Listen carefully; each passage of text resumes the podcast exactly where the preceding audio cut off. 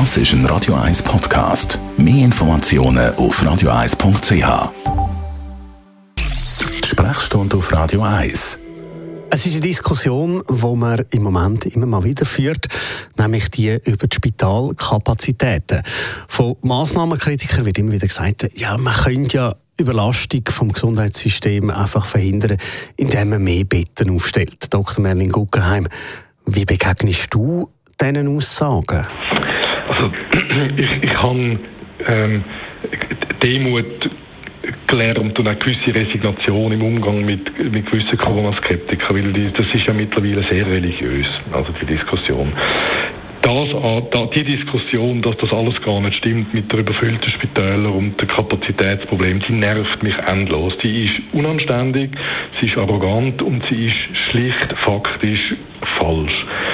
Ähm, man muss sagen, dass wir in der ersten Welle, also im, im Verlauf vom, vom Winter-Frühling 2020, praktisch kein Problem gehabt auf den Intensivstationen.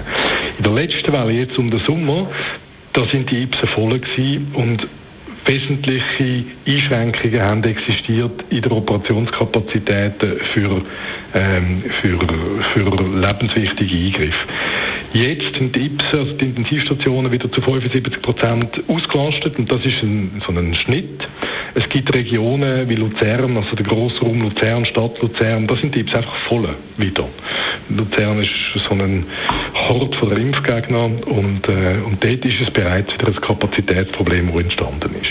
Wie muss man sich das vorstellen? Was nimmt das für Dimensionen an, wenn ein Spital, Spital eben so an die Grenzen ankommt?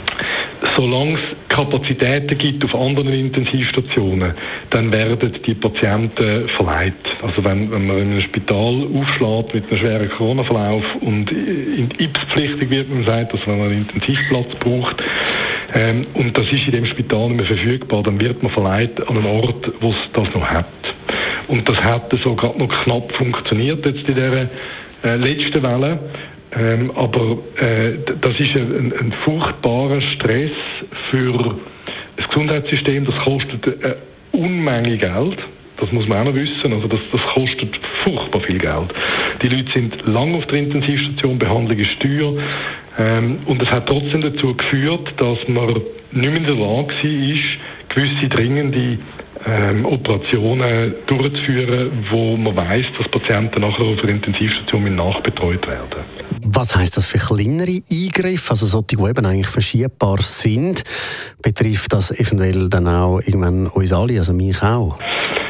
Also man hat jetzt im Tag können lesen von einem Fall von jemandem ähm, mit einem Schlägli, wo, wo geschoben und geschoben und geschoben worden ist, ähm, wo wahrscheinlich einen Zusammenhang mit Corona bestanden hat.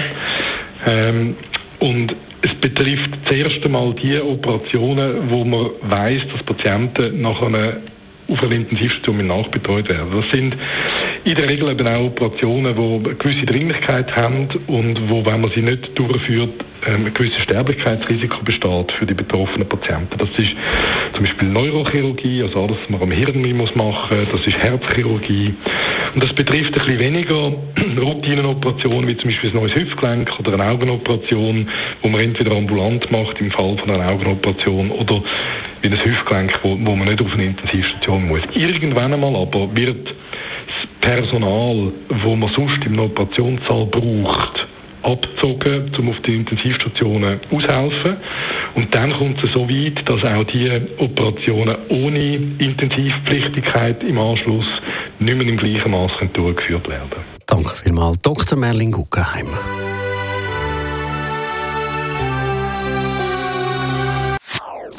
Das ist ein Radio 1 Podcast. Mehr Informationen auf radio1.ch.